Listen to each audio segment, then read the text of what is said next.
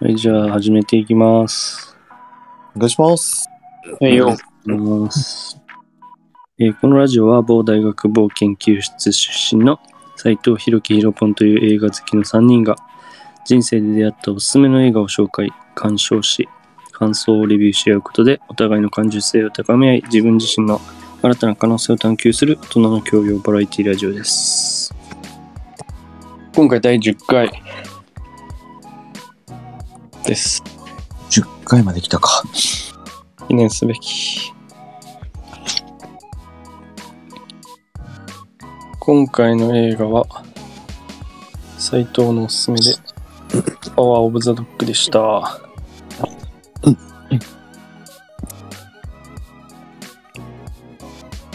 どうしよっかな、今回は。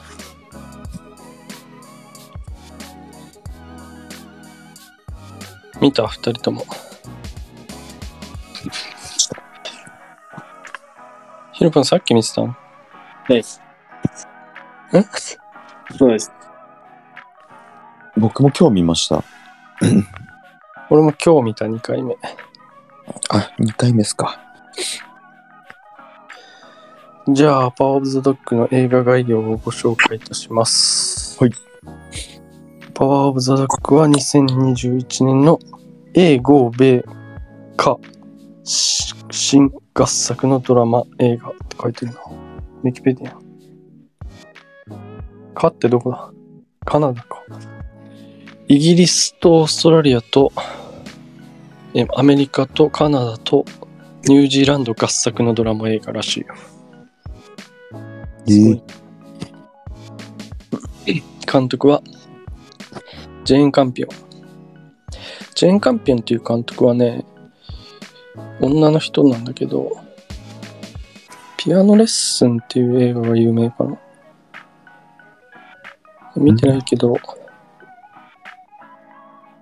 うん。で、今回の映画見て分かったと思うけど、なんか不安、不穏な空気のヒューマンドラマって感じで、多分ピアノレッスンもそんな感じだと思うんだよね。で、他の映画も見てないけど、なんかあらすじ見た感じは、結構そういう系の映画を撮る監督っぽいですね。えー、不倫とか、なんか、人ヒューマンドラマだけどちょっとこう、暗い感じのヒューマンドラマがメインみたいな監督らしい。うん。主演はベネディクト・カンバーバッチ、共演はキリステン・ダンスとジェシー・プレモンス、コディ・スミット・マクフィー。ということです。キリステン・ダンスとシネマは2回目の登場ですね。1回目って、何でしたっけ？1回目は第1回のエターナル・サンシャインだね。あー。さあ、じゃあ、あらすじは、ウィキはあらすじ書いてないね。全部ストーリーが書いてる感じだな。西部劇で、で、なんか、人間関係みたいな感じの映画でしたって感じです。はい。じゃあ、今回ちょっと感想言って、まあ、ざっくりあらすじ振り返りながら、なんか、聞いていこうかなと思うんだけど、まず最初にじゃあ感想を言っていきますか。こんとりあえず、サイトからいいきますね。はい。えっとね、パワーオブザドッグはね、えー結構これも最近見た初めて見たのが先月ぐらいかな。で、やっぱね、最初見た時はね、結構衝撃的って感じだったの。衝撃作。ヒューマンドラマと思って見てたけど、最後の最後で、なんかサイコサスペンスっぽい感じで終わるから、うんそこが結構、びっくりしたね。うん。そういう衝撃があって。で、そのずっと不穏な感じの雰囲気、音楽とかも、それがね、なんか見てて、ずっといつ何が起こる、今に何か起こるんじゃないかっていうハラハラ感がずっとある中で何も起きないまま進んで、で、実は最後にっていう感じがちょっと面白かったかな。で、今日2回目見て、結構2回目見たら、2回目はそのハラハラが、何が起こるか分かる分、ハラハラはないけど、よくよくこう整理しながら、注目して、見て、割と、なんだろうな。結構細かいシーンとか見ていくと、なんか無駄がないっていうか、あの、登場人物のこうキャラクターを、のキャラクター性を説明するような感じの描写みたいなシーンみたいなのを積み重ねてってストーリーが最後動くっていう。のが。結構ね冷静になってみるとそういう感じだったかな。2回目は。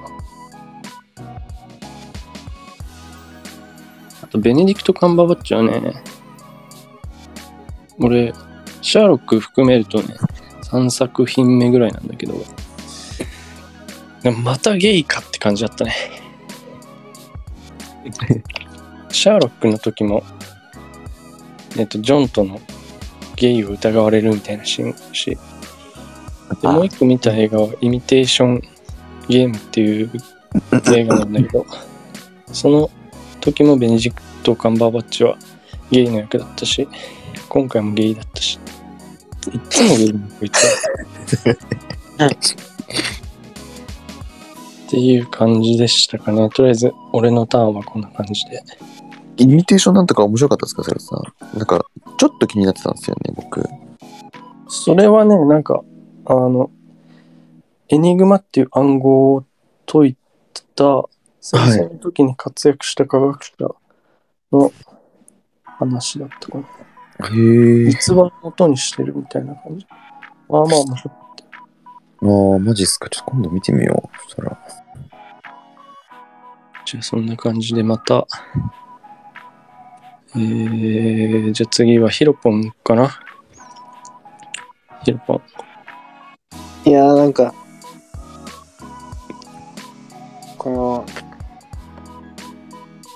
の、なんて言ったらいいのかなもう、どこに向かうのかわかんなさすぎて、ああ。すごい、あの、序盤退屈だった。うん。で、なんか、その途中でうん、急に、ベネディクト・カンバーバッチとうん。ピーターがちょっと仲良くなり始めた時、うん。あたりからちょっとなんか、おどうなるんだろうって、興味持ち始めたんだけど、うん。本当に、で、なんか、どこに向かうのかわからないにもかかわらず、大さんがさっき言ってたみたいになんか、ずっとなんか何かを起こりそうな、不穏な空気を流しながらの、な、なんか、ハラハラするような雰囲気で、うん。すごいね、疲れる、マジで。俺も1回目も疲れた感じした。ねうん。で、なんか、本当になんだろう。なんか、大抵の映画とかドラマってなんかこう、こうなるんだろうなっていうのを想像しながら、あ、そうだったとか、あ、違ったみたいなのを考えて見てるんだけど、いつも本当になんかなん、どうなるのかわかんなさすぎて、すごいね、もどかしいんだよね。そうだね大変だった、マジで。なんか、うんうん、その多分その登場人物たちのその深い思考が読めなかったんだろうね。これはどういう意図でこうかんどう考えてるみたいなのがなんか分かんなすぎてすごい難しかった。俺の苦手な部類だった。で、今回あんまり振り振り返る時間なかったから、ちょっと分かんないとこ多かったから、それもちょっと聞きながら。はい。っていう感じですかね。え、ひろき？そうっすね。まあもう、むずかったっすね、これ。いや、なんか、ベネディクト・カンバーバッチ出てる作品って多分、シャーロックしか見たことないですかね、自分。うん。なんかそのイメージが、なんて言うんだろう、払拭できなくて、ああいうなんか、威圧的な態度とかは別になんか、そ特に違和感なく自分は普通に見れたんですけど、あれっていうかなんか、ちょっと自分全然映画に関して詳しくないんであれなんですけど、なんか、シャーロックの、その吹き替えの声優さんと同じですよね、これってもちろん。あ、そうだね、多分。なんかうん。これ、これってあれなんですか？ベネディクト・カンバーバッチの吹き替えの声優さんって、うん作品違っても同じとかなんですかね？ちょっとこれ結全然。構、俳優が一緒だと同じ声優使うこと多い。ああ、そうなんです絶か。対にそうってこともないけど、大体そうなる。大体は、大体はそうなるんですか？うんだからシャーロックのあの声のイメージしかなかったんで、どうなるのかなって思ったんですけど、あ、同じ声だと思って。うん。あ、じゃあそうなんですね。あ、まあそうだな。まあ、映像と世界観は好きでした。そんな感じですかね、感想は。えー、どうしようかな。じゃあ、普通に、そうね、うーん、順を追って振り返るみたいな感じでいいかな。そうですね。結構ね、やっぱ2回目見ると、細かいシーンが重要だったりするっていうのが、より鮮明にあるから、まあ最初からちょっと話していこうか、じゃあ。なんか5章ぐらい、4章かな、5章か。章立てで始まるよね。始まる章なんだよね。そうですよね。で、1章は、一章ってどこ、あれ、どこまでだったっけな？最初に、まず、てか始まりがまずね、えっ、と、ピーターのナレーションから入るんだよね。はいはいはいはい。あれ、そうだっけ？あ、そうかそうかそうかそうか、そうか。本当にそこだけナレーションが入ってる。ピーターが、えっと、父親が死んだ時に、母親は絶対自分が守るって決めたみたいなそうそうそうそうですよね。ことを言って始まる。で、フィルとジョージのシーンになって、えっと、まあ、牧場の経営主なんだなっていうのがわかるシーンから、まず1個の、一個目のポイントは、あの、馬でさ、こう大移動してるみたいなシーンがあるじゃんはい。で、そこで、あそこに死体があるって言って、牛の死体があるって。はい。最初そうだろうから近づくなみたいなシーンがある、はい。で、まあそこでまず、なんだろう、炭素症っていう病気があるっていうことと、近づかない方がいいみたいなことがまずわかるし。で、そこから、次あの、ピーターと、なんだっけ、あの女の人。ローズ。ローズのシーンで、ピーターが花をってみたいなところで、ピーターが墓参りに行くんだよね。えーっと、そうですね、はい。で、その墓に、ドクター・ジョンみたいなの書いてて、ああ、はいはいはい。で、父親が医者だったっていうことが、まあ、わかると。ああ、そっかそっか、そういうことか。ドクター。で、そっから、あの、宿のシーンで。で結構ね、一章で、なんか、重要っていうか、はい。一章で言いたいことってなんだろうなって思った時に、一章、まあ二章もだけど、結構フィルが、もうね、何かとね、ジョージ、ジョージはどこ行ったみたいな。弟がいないぞ。うん。ああ、言ってましたね。ジョージ、ジョージ、ジョージずっと言ってんだよね。はい。ね、フィルはね、基本的にこう、ジョージ大好きなんですね。いや、そう、なんかめっちゃバカに、なんかすごいバカにする感じで話す割には、めっちゃなんか、じゃあもうシャーロックじゃないですか、これ、ジョンとワトソンみたいな感じで。ジョンとワトソン一緒。なんか、関係性的な、なんか太っちょって言ってませんでした、たまになんか。ちょっととか、おっさんとか言ってた基本的に弟をバカにしてるけど、その、そうや、そういうなんか対象が、取り方みたいな感じですか？で、ジョージが基本的に近くにいないと不安っていう感じなんだよね。や、深いなその、それが結構一章、二章は、その辺が割と、あの、強調されてる部分。はいはい。2章になって、ジョージがローズと結婚するみたいな。はい。1章2章あたりは冬なんだけど、まだ。で、ローズと結婚するってなった時に、フィルがなんであんなにローズに辛く当たったのかみたいなところも、やっぱりね、ジョージを取られるからそこなんですか。ジョージは俺のものだみたいなのがやっぱあるから、そこが、なるほど。あの、うん。で、印象的なのが、あの、ジョージが、えっと、いローズと、ローズ迎えに行って、途中で降りてさ、なんかダンスするシーンみたいなのあるじゃん。ああ、はいはいはい。あはいはいはい。で、そこでなんかジョージがいきなり泣き出して、いいな、一人じゃないって、みたいなことを言うんだけど、うんなんかそこからも、ジョージって多分ずっと今まで、そのフィルに束縛されてただろうな、みたいなはい。のが伺えるっていうか、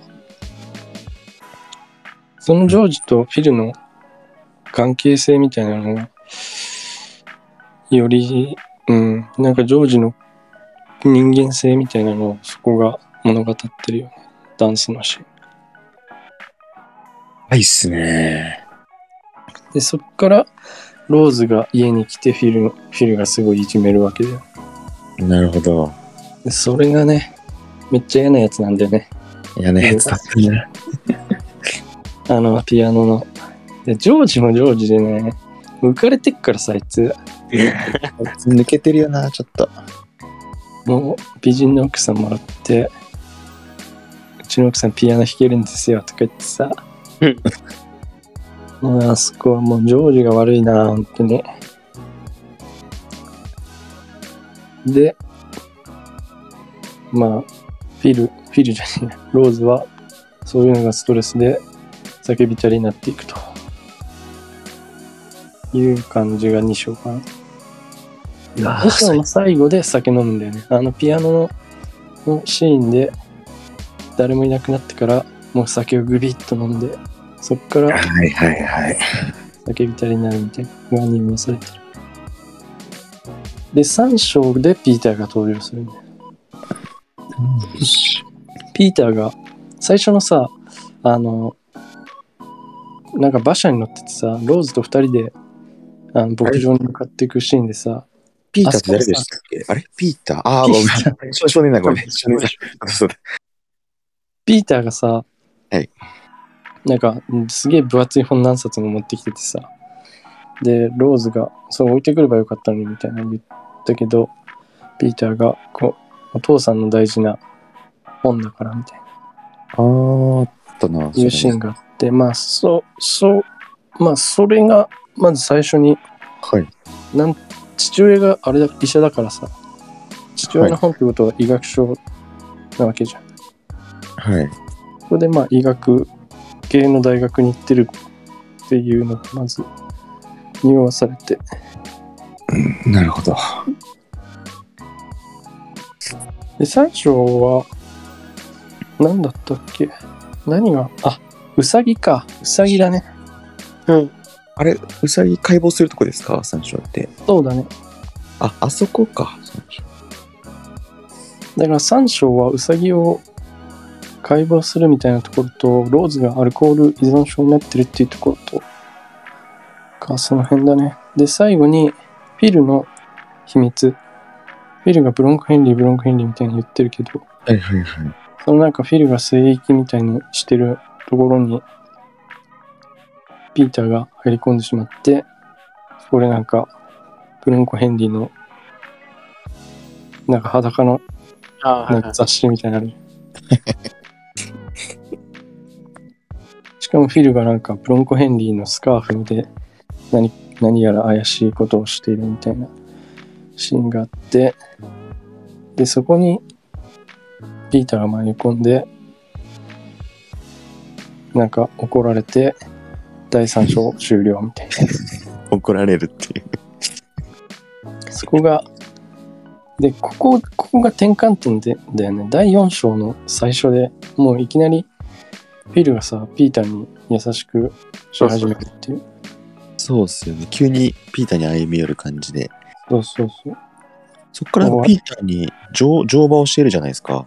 うんどっかのタイミングで殺しちゃうのかなって思いました、僕。そうなんかさ あの不穏な感じで不穏な感じで来たんで、しかもローズも焦ってるんで、そうそうなんかあれこれやっちゃうのかなと思って。もう罠かと思ったもんなんか最初いきなり優しくなったからそうなんですよ。うん。ねあれも結構あの辺が一番難しいところだろうなうん。なんかいろんな、なんか考察みたいなの YouTube で喋ってる人もいるけど、そこがやっぱ一番いろんな人の見てる中での感想で、なんで急に優しくなったのかがわからないみたいなのが多いし。うんですよね。弱み握られたっていうか、見られて。うん。なんか聖域を見られたっていうのもあるかもしれないけど、なんだろうな。なんうん、難しいですね。そうなんか、うまくコントロールして、ゆ、あーむずいですね。一番はフィル、ブロンコ・ヘンリーっていう人に、フィルがこう、教わって、自分は一人前になったみたいなはい。ふうにフィルは思ってて、で、ピーターはすにつ対して最初すごいめめしいやつだみたいに言ってたじゃん。はい。はい。はい。で、そっから逆に今度自分がブロンコ・ヘンリー側の立場になって、ピーターを男にするみたいな。っていうはい。関係性を築こうとしたんじゃないかっていうのと、はい。えっと、ローズに対してっていうか、そのジョージを取られたローズから、今度はじゃあローズから、えっと、ピーターを取るみたいな。のもあったんじゃないかっていう。で、結構さ、その、フィルはやっぱジョージにすごい依存してるところはあるんだけど、すごいみんな片思いみたいなところがあってさ、あジョー。ジはさ、なんか、ローズ大好きだけどローズでもローズからしたらジョージは頼りなくてさ、ピーターだけが、なんか、頼りみたいな。ピーターっていうのがあって、みんななんか、ドームみたいになってるよね。で、そっからあの、まあ、このピーターがマジでやばいんだよな。あの、一人でさ、馬乗ってさ、ね。牛が死んでるの見てさ、あー。そっから皮剥ぐじゃはい。あん。で、その後、今度は、ローズが、これもたまたまなんだろうけど、ローズが皮を勝手に売るみたいな。うんはいはいはい。あのシーン、あのシーンやばいよね。ピアノが嫌がらせでしたっけ？嫌がらせか、あれ、復讐か。うん復讐で。あのピアノがテレテレテレテレテレテレってなってもうすごいなんかやばいシーンなのかピアノのところに嫌がらせか。あれはマジでハラハラさせるなんか音楽が突然かかってローズが走り出してみたいなう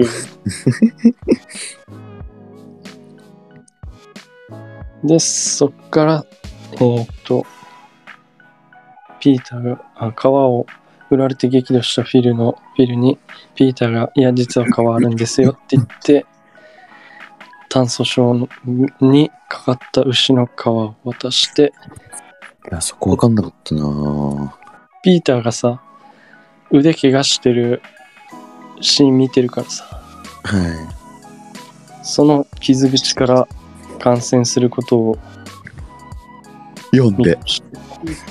そういうことだったのか。いや、そこを荒らす、数値というかネタバレ見ないとわかんないです。皮を渡して、それで水につけてまんまと感染してっていう流れだね。いやー、作詞ですね。ピーターがそう。だからピーターがマジで本当にサイコパスなんだよなっていう感想なんだよな。ピーター、なんか、ローズの、あ母親のことローズって言ってませんでした？うん。あれって、な、なんやろ？うなんか、ん？あ、なんか僕が守りたい的なところから来てるんですかね？なんか、母親の幸せを満たす的な、心の隙間を 埋める的な、そんな、そんな感じじゃないか。ローズって言ってましたもんね。そこは別になんか文化の違いじゃない。こっちではそんな珍しくないのかもしれない。あー。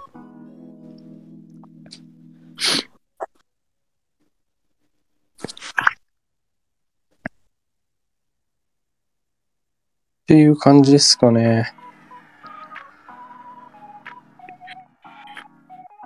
斉藤さんの解説の方が分かりやすいな。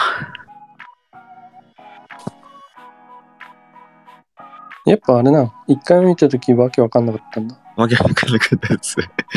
そう調べても、あ、まあ、調べたら、あれか。なんとなく分かって。うーん。そうか。そっジョか。ジョージの方が見た目ゲイっぽかったですけどね。なんか新宿2丁目にいそうじゃないですか？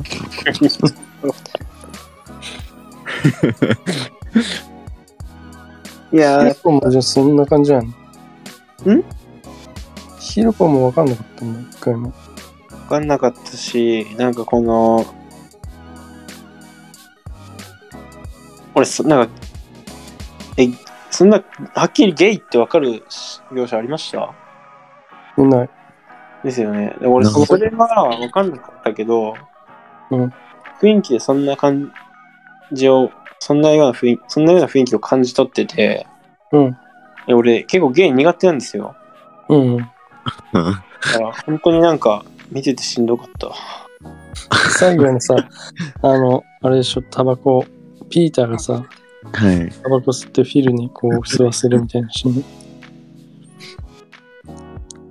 あの、最後のシーンとかも、最後ってか、あの、夜のロープを作ってるし、ああの辺とかもなんか、なん、何が起きるんだろうってそのなんか、はい。ピーターがいやらしい雰囲気だから、いや、ピーターが本当にきつい。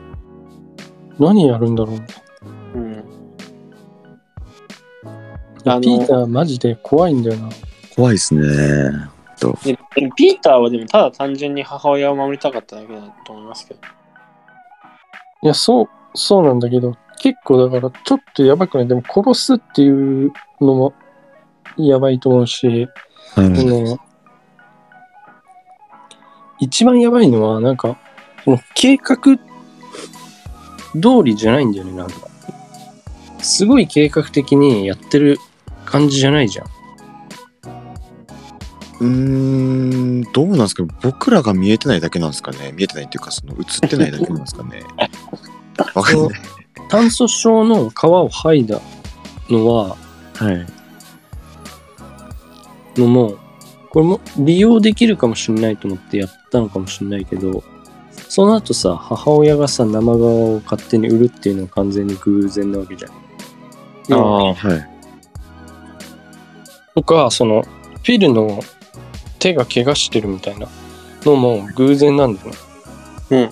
確かに偶然か、それは。だから、その、なんとなく使えそうだみたいなところで、炭素症の皮を剥いだか、その、なんか医学的な興味で剥いだのかわかんないけど、なんか異常じゃない？なんでそんなことするんだろうみたいな。あーっていうのと、あとはフィルと二人でしゃ話してるシーンで、なんか父親が、ピーターがは冷たくて、なんか強すぎるみたいなことを言われたみたいな。ピーター。だかあー、ありましたね。ら父親はそういうピーターのちょっと危ない人間性みたいなのを見抜いてたんじゃないかっていうのと、父親殺す殺されたんですかね、父親。そう考察で父親を殺したのはピーターなんじゃないかみたいな。ピ その父親も叫びたりだったみたいな話してた。ピーターやっちゃった？もしかして。だからね、ちょっとね、ピーターがマジでサイコパスっていう結論。ピーターが黒幕か。ピーターが黒幕はそうそうだ。だからなんか、そこが結構怖いんだよね。最初はね、前半は、その、ガンバーバッチ、あ、フィルの、なんはい。か、すごい嫌な感じがメインなのかなと思はい。思いきや、もう後半一気にピーターが畳みかけてくるから、発砲にピーターの、うん、持ってかれたっていう感じだよね。え、かれたな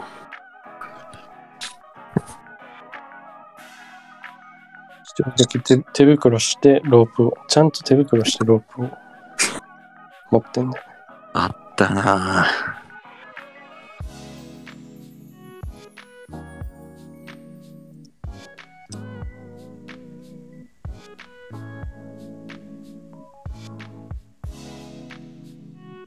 あの、ローズが生皮売って、フィルがめっちゃ怒って、生皮あるよって言った時に、うん。お前優しいなって言って、うん。なんかほん、キスするかと思って、本当にしんどかった。見てて。いや、うんめっちゃ優しいなと思った。うわ、こいついい青年やなと思って。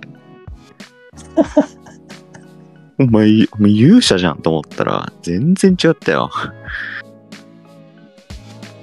えーマジでしんどかったよ。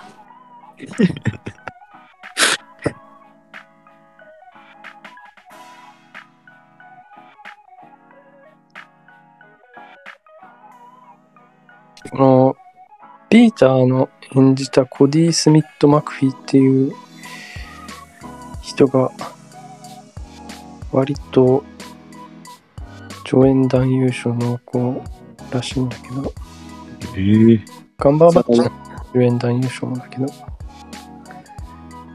結構ピータース、ちょっと、うん、怖かったね。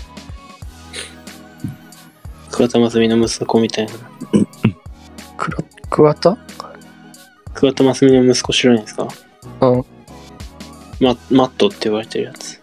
ああ、はいはいはいはい、マット。顔がマネキンみたいで。そうそうそう。うん。え、ジョージは助演男優賞に取れないんですか？え、ジョージも入ってる。ノミネートに。キリステンダンスとも入ってる。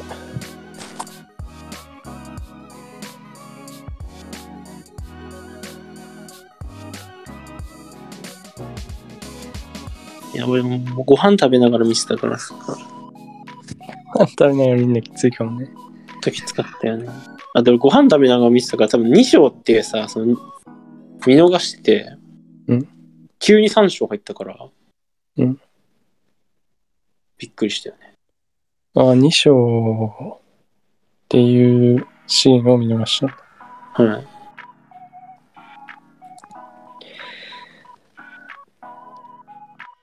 まあそんな感じでなんかあります？印象的なシーンとか。印象的なシーンか。あれだな、小屋で、フィルロープ編んでた時にうん。あの朝後半ですよ、うんブロンコ・ヘンリーとうん。山にこうヘラジカ取りに行ってなんかうん天気、うん。あの小む小むかやしくなって寒さで寝袋でうん。なんか一緒に寝てたっていううん。発言してたじゃないですか、うん。なんかぴったりくっついて寝たっつって、うん。ピーターが「裸で?」っつって 言った時には、うん。ちょっと鳥肌立ちましたね僕。えびびっくりしませんでした？なんか なんか結構僕鳥肌立ったんですけどねあそこ。聞いて。でフィルがなんか唖然とした表情しててピーターも若干優越感に浸ってる感じがなんか好きでしたなんかだけど自分なんか鳥肌立ちましたおおと思ってこいついいよったと思ってうん。あそこで、その、聖域に入った時に、はいその、なんか、フィルの私物のさ、本を見ちゃったわけじゃん。ピーターは。はいそれをはっきりさせたみたいなとこあるよね。俺はあれを見ましたよっていう。ああ。みず自らね。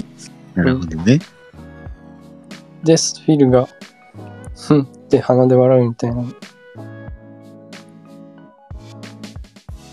あそこがちょっと印象に残りました。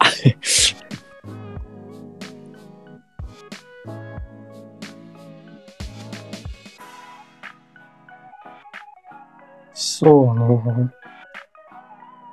俺は最初のジョージのダンスシーン、さっき言ったシーンと、あともう一個なんかあった気するな。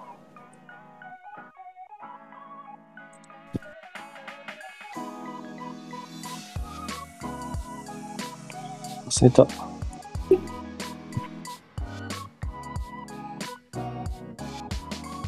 日本は特になし。そうですね。今回は、あ、そうなんか、タイミング悪いことに、俺今回ご飯ってまともにご飯食べてないんですよね。なんか俺ケーキ食べちゃって、コンビニで買った。なんでよ。胃もたれしてんの、本当にこの映画見な、この映画といい、その食べたものといいで。めちゃめちゃしんどかったなっていう印象しか残らなかった。俺もこの間別の映画見てるときすごい胃もたれしてたからすごいなんか最悪の思い出になったわ。ね胃もたれしてるときに見たらいいけないね映画。いや、本当そうですね。じゃあまあ今回はそんな感じですかね。まあ今月末のアカデミー賞取るかもしれないんでちょっとは注目してやってあげてください。難しかったな、けど。難しかったよ。ちょっと難しいかなと思ったけど。難しかった。斉藤さんの解説なかったら無理だった。まあ、まあね。こういう映画もあるんで。じゃあ、ヒロポンの次回の、えーおすすめ作品聞いて終わりますか。はい。え、そう、俺今回のね、なんか、見ながら、うん。ちょうど最近なんかおすすめされたなと思って、俺は見たことあるんだけど、もしかしたらみんな見たことあるかもしれないけど、もうこれって、今までないけど、みんな見たことある映画ってどうなるんですかね？みんな見たことあっても、みこの3人で感想を語り合ってないんだったら、どうなんのかな？うん、どうなるかね。多分見たことないと思うけど。うん。えっ、ー、とな、ちょっと待って、名前忘れちゃったな。正式名称が。あれ？正式名称？はい、発表します。はい。次回のシネマは、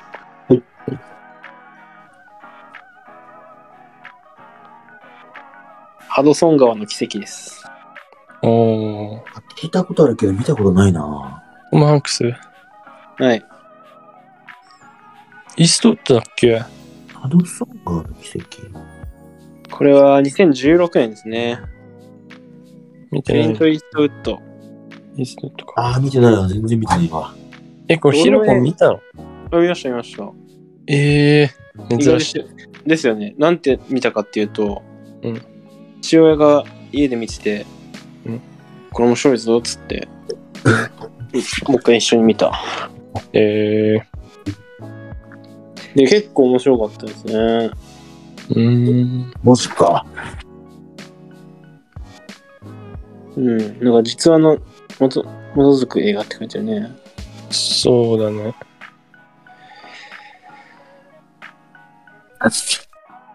そうそうそうそう。そうそうそうそう。めっちゃ意外だわ。本当ですか？イーストウッド作品とか、絶対好きじゃないだろうと思ってたけど、うん。ちょっと楽しみだな。見てないけど。あらすじ見ていいですかこれ？あいいよ、全然。オッケ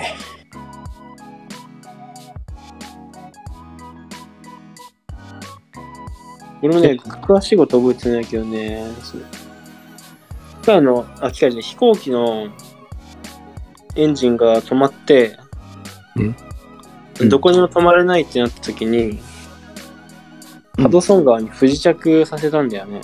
ー。ほう。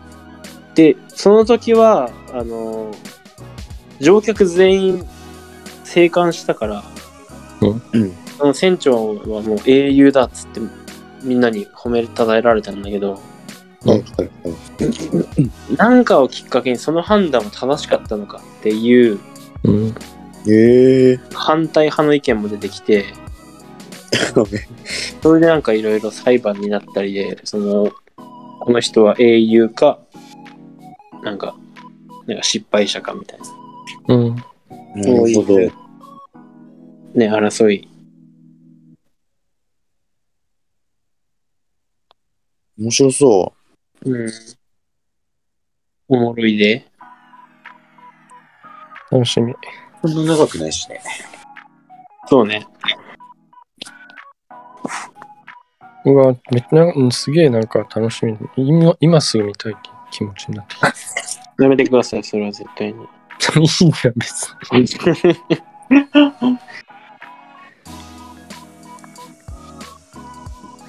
それじゃあ、こんな感じで終わりますかね。いえ。はい。第10回。記念すべき第10回、こんな感じでしたけど、はい。第11回からもみんなよろしくね。仮に今回の映画がこうだったからといって、こういう系統の映画を選びづらくなるということだけは避けたいですね。いや、別に、これは何にも感じてない。もう、なんも、あ、そっか、自分で最初に人の心がなかったから大丈夫。おい、全然、もうこういう映画もあるんだっていうことが知れたから、俺すごい嬉しい。人の心、人の心よりも映画で登場人物の心を読みたい。ありがとうございました。いいいい。何も良くない。